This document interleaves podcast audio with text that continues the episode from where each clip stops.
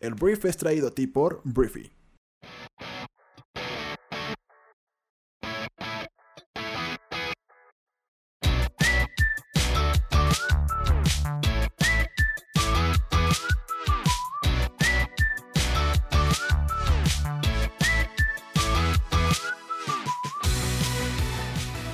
Muy buenos días, bienvenidos a esto que es El Brief. Es el programa en el cual puedes conocer las noticias más importantes del mundo en cuestión de minutos. Yo soy tu anfitrión Arturo Salazar y este programa nace de la necesidad de conectarnos con otras personas, de que cuentes con la información para construir una conversación en cualquier lugar y acerca de cualquier tema.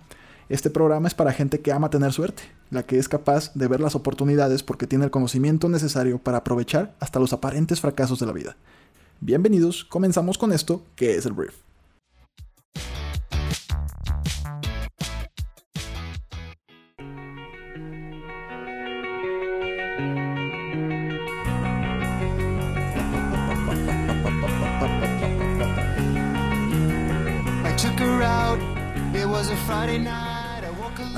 Muy buenos días, Briefers. Muy buenos días. Te saludo Arturo. Eh, bienvenidos a esto que es el Brief. Y bueno, hoy es jueves, estamos a punto de llegar al fin de semana y te recibo con Blink 182, que es esta banda californiana de pop punk de los 90 Pegó muchísimo más en los 90 aunque bueno, yo apenas estaba naciendo cuando se formó esta banda, pero pues sigue tocando y a mí me sigue gustando mucho. Entonces por eso te recibí hoy con pop punk, no sé por qué, no tengo ninguna explicación.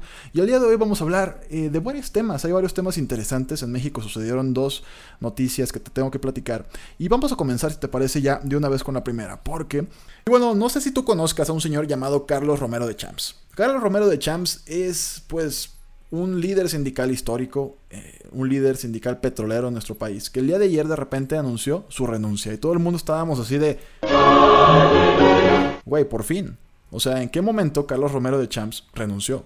O sea, ¿cuándo, ¿cuándo sucedió? Y bueno, eh, Carlos Romero de Champs renuncia, está siendo investigado por corrupción. El día de ayer también se confirmó inteligencia financiera, confirma que hay una denuncia en contra de Champs, pero que sus cuentas no están bloqueadas todavía. Se está solicitando información a diferentes instancias como la eh, Comisión Nacional Bancaria de Valores. Pero más allá de la denuncia, que no sabemos en qué vaya a derivar, porque creo que no es la primera que recibe y me imagino no la última, este, el tema es que, pues, Carlos Romero de Champs es, como ya lo dije, eh, pues tal vez uno de los últimos símbolos del viejo sindicalismo mexicano.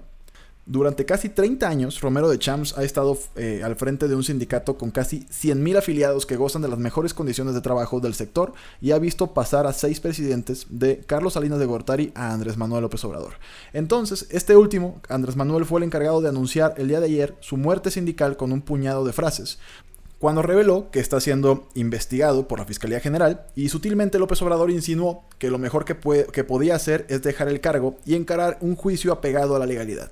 Si toma la decisión de dejar el sindicato para atender estos asuntos, está en su derecho, nosotros no nos vamos a meter y él sabrá cómo responder a las denuncias presentadas sin que haya persecución, sino con apego a la legalidad, fue lo que dijo el día de ayer Andrés Manuel López Obrador. Entonces, después de la detención en julio de su abogado, que se llama Juan Collado, que es el mismo del expresidente Enrique Peña Nieto, De Champs estaba en el punto de mira del jefe de inteligencia financiera Santiago Nieto, quien lo investigaba por denuncias de robo de combustible o huachicol.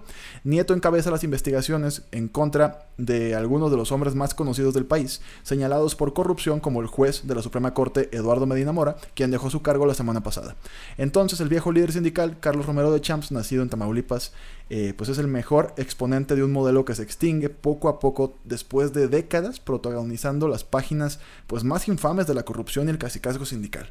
La opulencia y los excesos de The Champs eran conocidos por todos y los yates, las casas de Acapulco y Cancún o el Ferrari que manejaba su hijo, un secreto a voces. Entonces, eh, durante décadas, mandatarios de ideologías distintas pues se apoyaron en un hombre capaz de movilizar medio millón de votos sin despeinarse, pero suficientes para inclinar las presidenciales del año 2006, resueltas por 250 mil votos de diferencia, o tal vez la elección de gobernadores y alcaldes en la zona petrolera del Golfo. Y bueno, paralelamente el control sindical fue una pata estratégica sobre la que pivoteaba el PRI durante casi 80 años que retuvo el poder y pues cuyo modelo heredaron los gobiernos de Vicente Fox y Felipe Calderón. Entonces, a final de cuentas, López Obrador recibe la empresa pública más grande del país al borde de la quiebra técnica, y una de sus obsesiones desde la campaña pues es la recuperación de la industria petrolera que cuenta con 122 mil trabajadores. Nada de esto preocupaba al líder sindical que seguía pues como si nada, pero aquí el tema es que pues ya en la sentencia de este martes en contra de The Champs por parte de Andrés Manuel López Obrador augura pues de entrada una voluntad política y también el comienzo de la tradicional limpia sindical que emprende cada mandatario. Durante el gobierno de Enrique Peña Nieto fue el Baster Gordillo, la lideresa de los maestros, ¿no? que terminó en la cárcel. Con Felipe Calderón fue el minero Napoleón Gómez Urrutia, que se salvó por poco de la cárcel cuando huyó a Canadá, hoy es senador de la República. Y así te la puedes ir llevando. El tema es que pues Carlos Romero de Champs enfrenta al parecer la voluntad política de Andrés Manuel López Obrador porque pierda su poder. Veremos quién puede más. Va a ser una lucha muy interesante.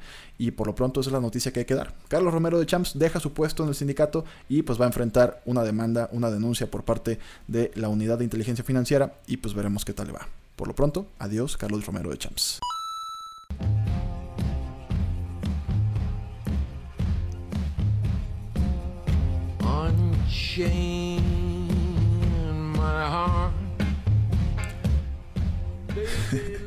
No sé si tú sabías que Hugh Laurie, perdón, que es el actor de, Doctor House, es una serie muy famosa, canta. Este es Hugh Laurie.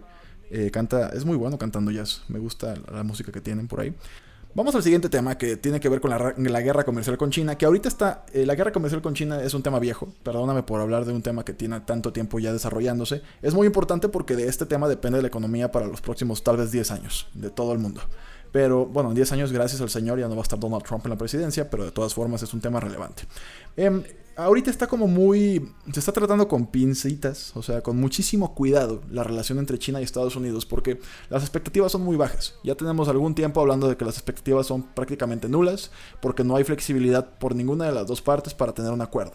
Ayer el presidente de Estados Unidos, Donald Trump, este señor anaranjado, dijo que probablemente no firmará ningún acuerdo comercial con China hasta que se reúna con el presidente de China, Xi Jinping, en la cumbre de la APEC que se desarrollará en Chile a mediados de noviembre.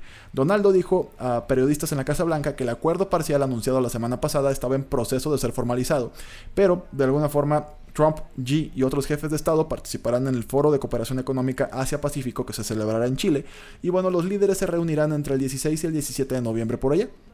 La semana pasada, Trump y el, viceprimer ministro chino Liu He pues anunciaron la primera fase de la que hemos hablado varios días, de este acuerdo para finalizar la guerra comercial entre Washington y Pekín, pero no ofrecieron mayores detalles. China, eh, por su parte, desea sostener más conversaciones a finales de octubre para de alguna forma elaborar los detalles del pacto de fase 1, ¿no? O sea, de esta primera fase también como que quieren tener mucha más claridad acerca de qué se trata, pero por lo pronto, eh, pues Donald Trump ya dejó bien marcado que no va a haber firma, no va a haber ningún tipo de acuerdo hasta por lo menos el próximo mes cuando sea la cumbre de la APEC en Chile. Y ya. China.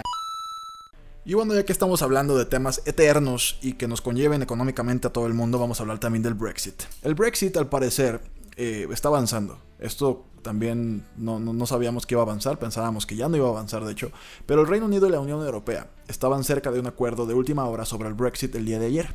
Pero el primer ministro Boris Johnson aún necesita trabajo a nivel local en Inglaterra para asegurar que su gobierno y pues el fracturado parlamento aprueben este plan. Vamos a ver un poquito más de esto. Em, de alguna forma los fundamentos básicos de este acuerdo están listos y teóricamente podrían aceptar un trato el día de hoy. Eso fue lo que dijo el presidente del Consejo Europeo, Donald Tusk, quien presidirá una cumbre de líderes de la Unión Europea el día de hoy y mañana, donde también estará Boris Johnson. Boris Johnson es el primer ministro del Reino Unido. Sin embargo, Tusk afirmó en comentarios transmitidos por una televisión polaca que pues hay ciertas dudas del lado británico en una referencia a la necesidad de Johnson de ganarse a los políticos que temen que haya, un, haya concedido pues demasiado, ¿no? Que haya dado demasiado a la Unión Europea para que los europeos digan, va, ahora sí queremos un acuerdo por el Brexit. Entonces el presidente francés Emmanuel Macron eh, afirmó que eh, pues estaba finalizando un acuerdo y esperaba que pudiera ser aprobado el día de hoy. Entonces hay expectativas hay expectativas. También Angela Merkel, la, canciller alemana, también dijo que había posibilidades de alcanzar un acuerdo para el Brexit. Entonces, pues todo el mundo ah, como que está optimista. Y esto le provoca una duda gigantesca a los británicos, porque es como, a ver, ¿cómo es que los franceses, los alemanes, que se supone que eran los más reacios a ceder en cuanto a las exigencias del Reino Unido, ahora dicen que sí podría haber un acuerdo. ¿Cómo le hiciste, Boris Johnson? Entonces, pues vamos a ver, seguramente eso va a salir el día de hoy a la luz y ya te estaré platicando el día de mañana qué pasó, pero te digo, esto podría pues, darle mucha certidumbre al mundo financiero, al, sobre todo a Europa, ¿no? que ahorita pues están en el limbo, no saben qué va a pasar con el Reino Unido, lo cual pues es una economía importante en el bloque. Y, pues tener un acuerdo pacífico de Brexit ordenado le daría pues le daría algo menos en qué pensar y en qué preocuparnos a todos los que estamos eh, enfocados y preocupados por el tema económico a nivel global es como un problema menos, tenemos todavía muchísimos. En México tenemos temas locales, tenemos eh, Estados Unidos contra China, tenemos Estados Unidos contra México, tenemos México contra México muchas veces, pero el tema es este. El Brexit podría ser una realidad. Vamos a ver qué dicen los británicos, si se ponen de acuerdo, si lo apoyan. Y si sí, pues te digo, un problema más que solucionar en esta época tan incierta y tan complicada en la que estamos viviendo.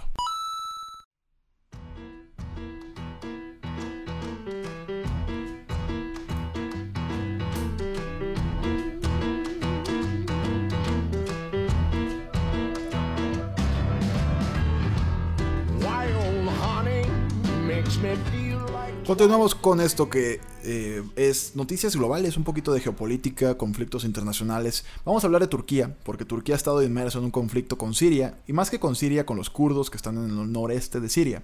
Y bueno, Estados Unidos, que es un poquito el provocador de todo esto, la historia, la historia completa, si has estado desconectado del brief, es que Estados Unidos tenía una fuerza militar en Siria para, eh, que estaba aliada con los kurdos. Los kurdos pues están en contra de los turcos y eh, Estados Unidos de repente decide retirar sus fuerzas militares de Siria, de, esa protección que de alguna forma le estaba dando a los kurdos. Y ante esta acción lo que hizo Turquía es atacarlos porque pues ya no estaba eh, el, amigo, el amigo Estados Unidos para ayudarlos. Entonces se convirtió en un conflicto internacional en el que Estados Unidos primero intentó y ayer lo hablábamos, intentaba como presionarlos económicamente para que detuvieran, detuvieran perdón, sus ataques.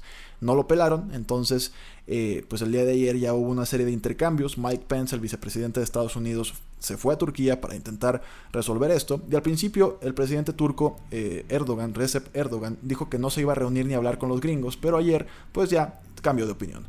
El día de ayer este, el presidente de Turquía dijo que se reunirá con una delegación de Estados Unidos dirigida por el, vicepresidente, el vicepresidente perdón, Mike Pence, el vicepresidente, digo, perdón, el secretario de Estado Mike Pompeo y el asesor de seguridad nacional Robert O'Brien, que pues estarán en Turquía esta semana para tratar de alcanzar un acuerdo de alto al fuego en la incursión militar de Turquía en el norte de Siria.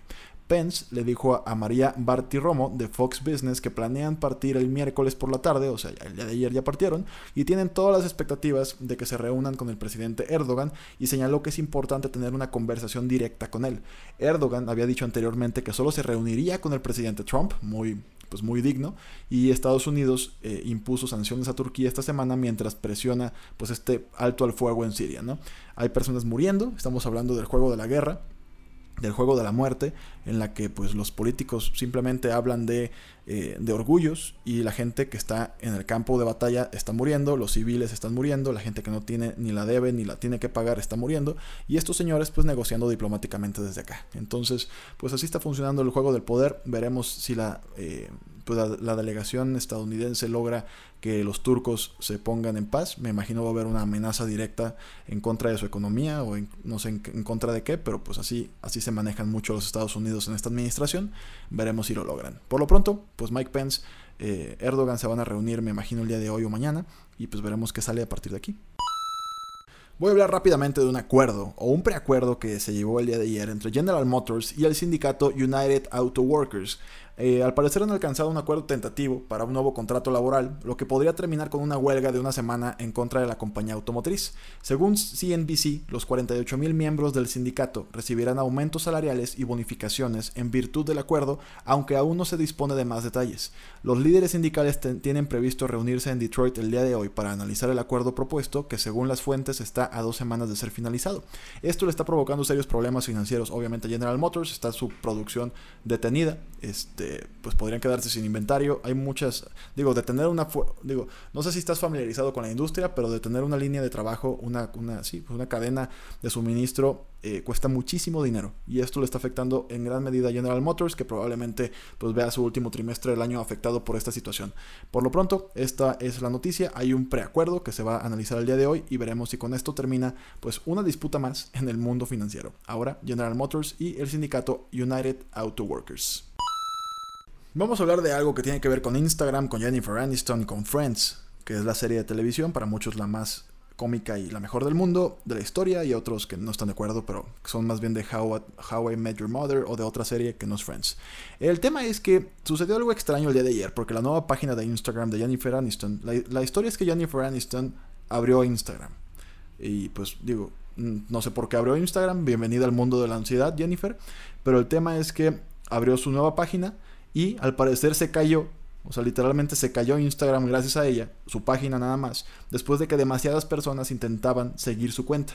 Esto es como un first world problem, ¿no? O sea, mucha gente partiéndose la, la, madre literalmente para ganar seguidores y bueno, Jennifer Aniston tumbó Instagram porque mucha gente quería seguirla. Entonces, en la primera hora en que la actriz de Friends se inscribió en el sitio, eh, esto el día martes, aunque salió a la luz toda esta información el día de ayer, pues Aniston atrajo a más de 116 mil seguidores y para el miércoles, o sea, el día de ayer, su, cuenta ya tenía 7.3 millones de seguidores según la BBC. Entonces, a partir del miércoles por la noche, la página de Aniston parecía estar eh, pues caída. Su primera foto fue una selfie, bastante jodida, de hecho, bastante borrosa, como que usa pues un celular muy, muy viejo, no sé qué sucedió, pero bueno, el tema es que subió su foto con el elenco principal de Friends, que es Courtney Cox, Lisa Kudrow, Matt LeBlanc, Matthew Perry y también David Entonces, pues el internet se, quebró, o sea, todo el mundo fue a likearla y a hacer especulaciones y vuelva, que vuelva Friends. Y esto provocó que Jennifer Aniston quebrara Instagram. Es solamente, pues, una. Es una. Ah, ¿Cómo llamarla? Es una noticia así como para el chisme, como para platicarla ahí con tus amigos. Oye, ¿supiste que Jennifer Aniston tumbó Instagram? Sí, como 7.3 millones de seguidores en dos días. Wow. Hablemos de un tema que sin duda es alarmante, porque pues el día de ayer se anunció que, bueno, la ONU lo anunció, la Organización de las Naciones Unidas, que hay más personas obesas que hambrientas en el mundo. ¿Qué caray? En el marco de la conmemoración del Día Mundial de la Alimentación, la Organización de las Naciones Unidas aseguró que existen 820 millones de personas sin suficiente comida, mientras tanto, 2 mil millones de hombres, mujeres y niños sufren sobrepeso u obesidad. Repito los números, 820 millones sin suficiente comida, 2 mil millones de hombres, mujeres y niños con sobrepeso u obesidad.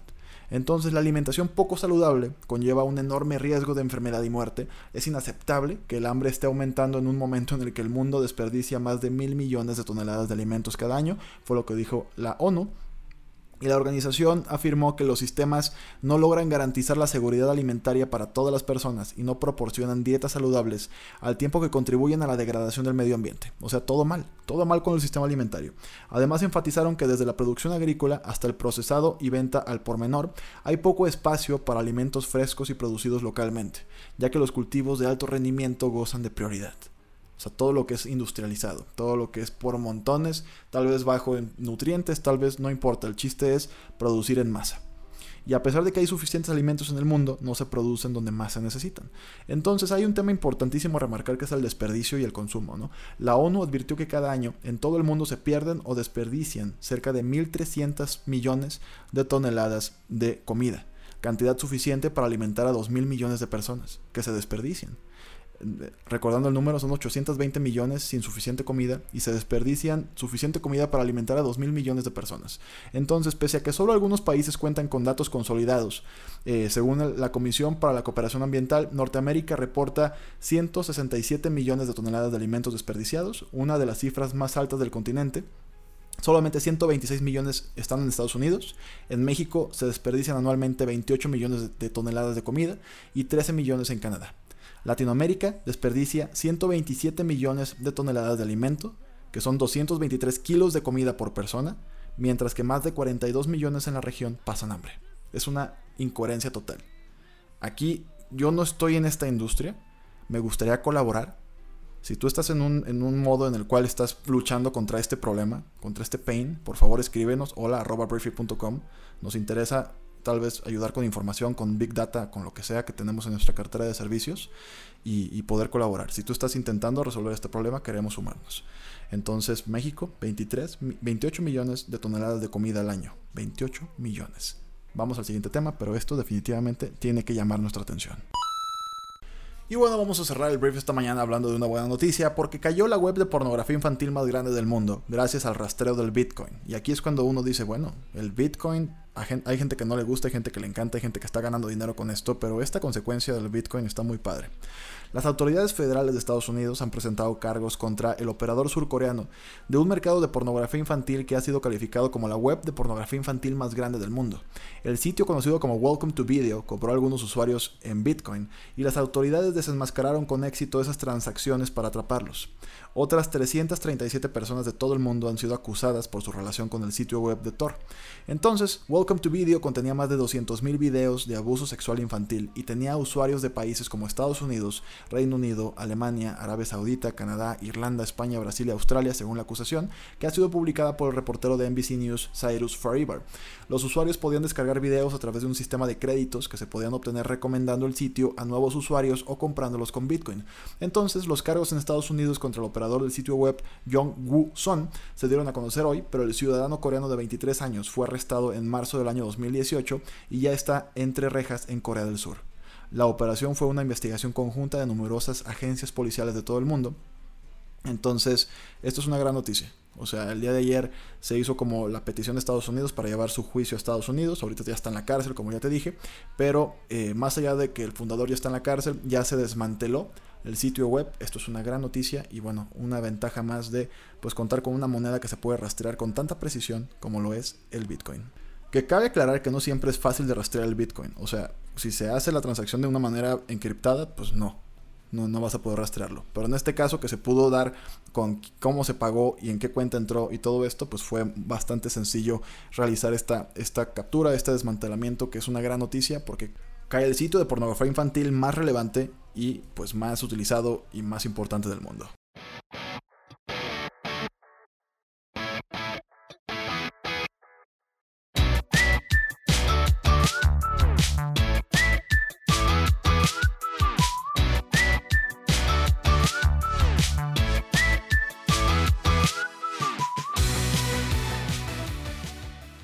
Muy bien, esta fue la conversación del mundo para este día. Espero que te haya gustado y que le genere muchísimo valor a todo lo que hagas el día de hoy.